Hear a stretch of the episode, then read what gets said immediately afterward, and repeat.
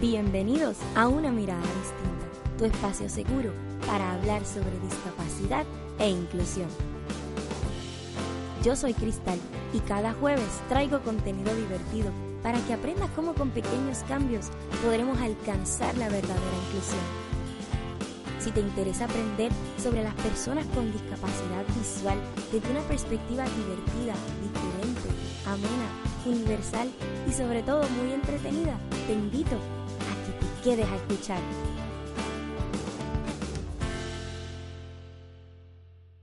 Hola amigos, bienvenidos una vez más a nuestro espacio, a nuestro podcast. Yo como siempre estoy muy feliz y muy contenta de tenerte nuevamente por aquí. Pasa, ponte cómodo, ponte cómoda. Bienvenido, bienvenida a una mirada distinta, a tu espacio seguro para hablar sobre discapacidad e inclusión.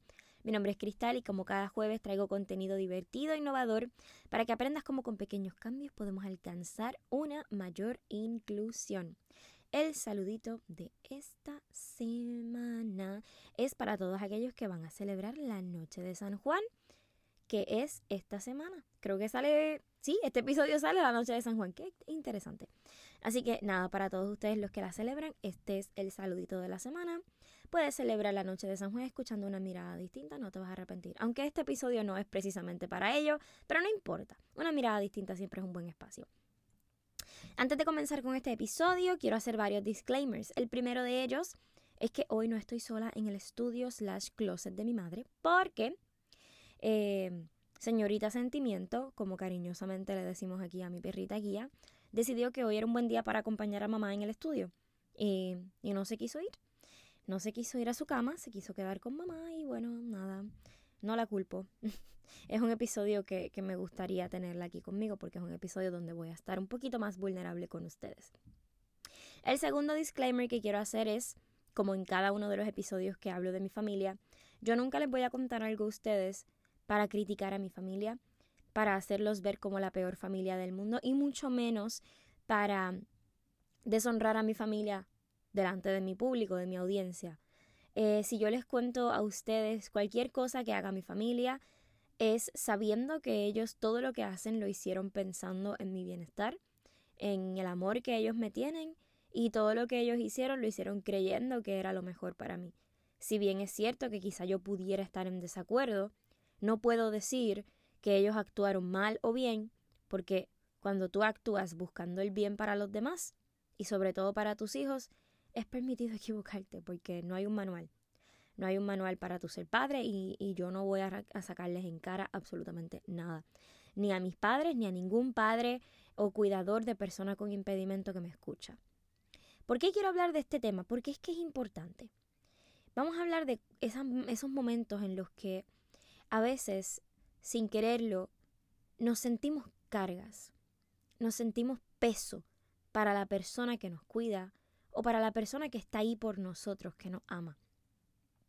Personalmente es algo que me pasa muy a menudo eh, y a veces duele más que otras veces.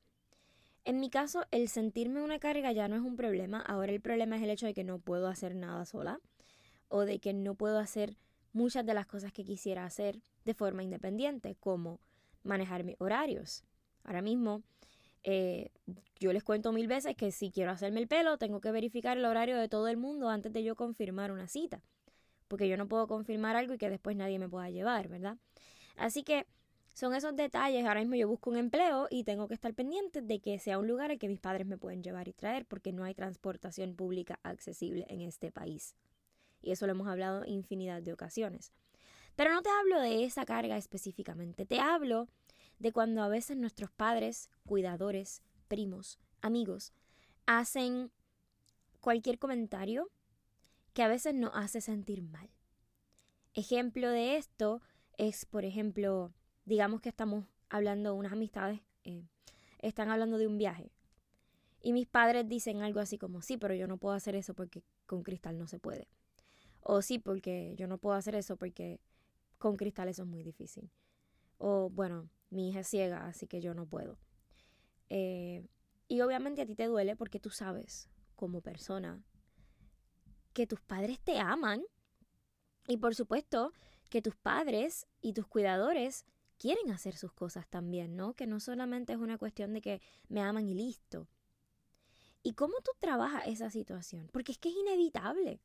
Algo tan sencillo como déjame ver porque todavía no sé qué voy a hacer y tú sabes que tú dependes de mí y tú tienes que tomar en cuenta mi horario antes de tú depender de antes de tú tomar en una decisión. Y a veces yo por lo menos fui una que sacrifiqué muchas cosas en el sentido de que no me metí en ninguna organización estudiantil, no hice muchas cosas que hubiera querido porque sabía que no iba a poder dar el compromiso que quizá hubiera requerido, ¿verdad? Em, a veces te dicen, no, porque, no sé, me voy a quedar yo en la fila, me voy a quedar yo sentada contigo y no voy a jugar contigo porque, o no voy a hacer esto porque tú no puedes. Y tú piensas, la persona que se quedó conmigo realmente se quería quedar conmigo o quería estar allá. Realmente quería hacer tal cosa que yo no puedo hacer porque no puedo ver. Y porque está aquí.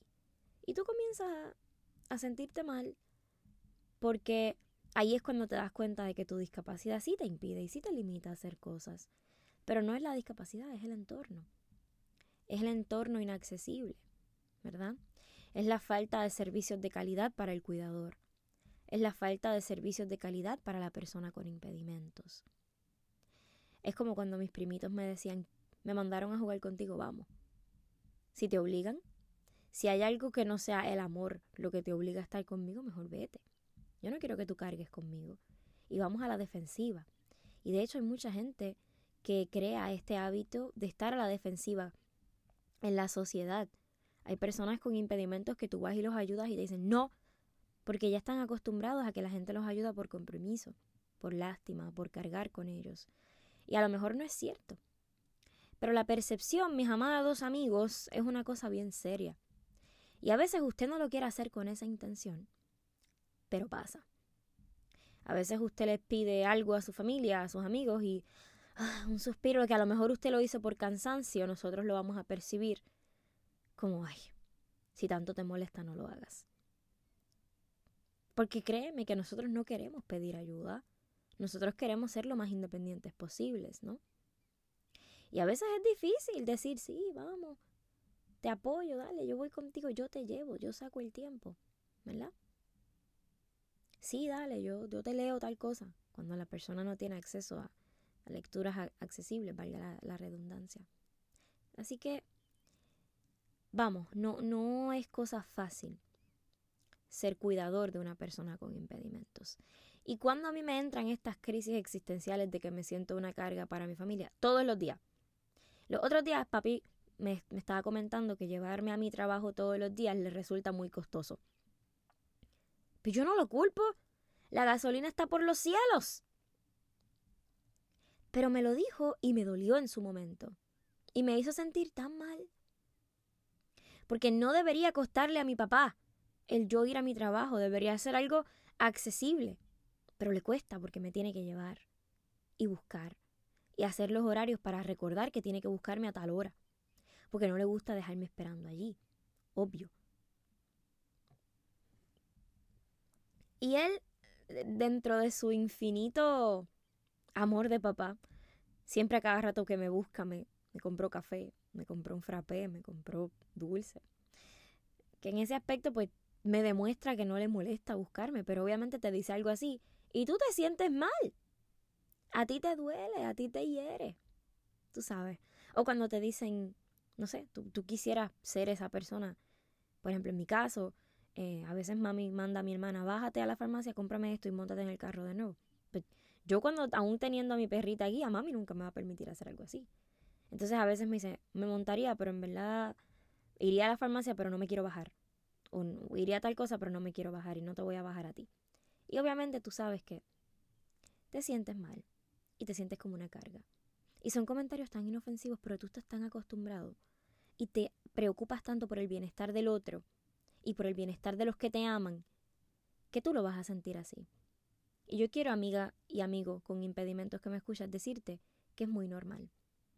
Y te voy a dar mis herramientas. ¿Qué yo hago para dejar de sentirme así cuando sucede? Número uno, yo me pongo en la perspectiva del cuidador.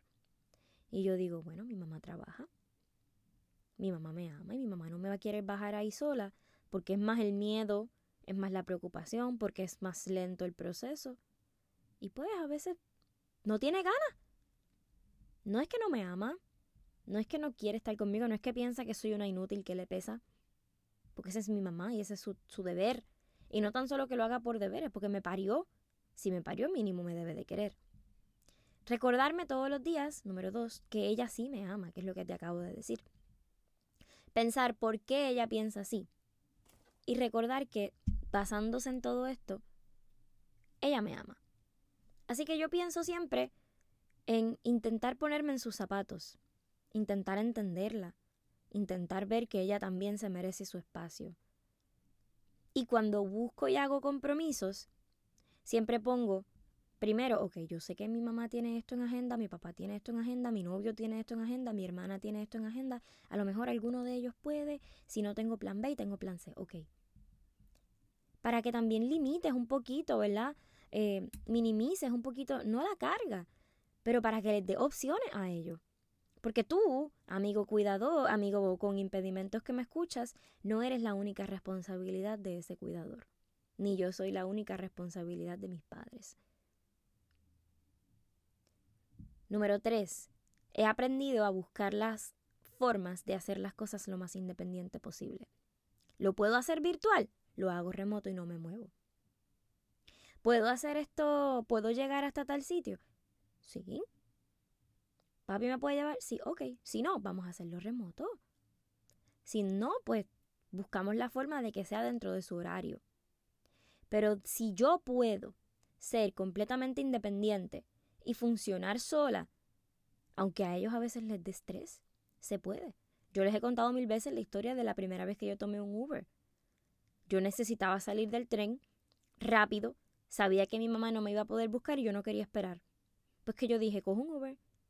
Aunque te moleste, voy a coger un Uber, mamá. Aunque estés con el Jesús en la boca, voy a coger un Uber porque tú y yo sabemos que yo puedo. Porque en aquel momento, pues yo podía. Y en efecto lo cogí y llegué a, donde estaba mi mamá y todo cool, todo perfecto. Ella estaba con el Cristo en la boca, claramente, pero llegué.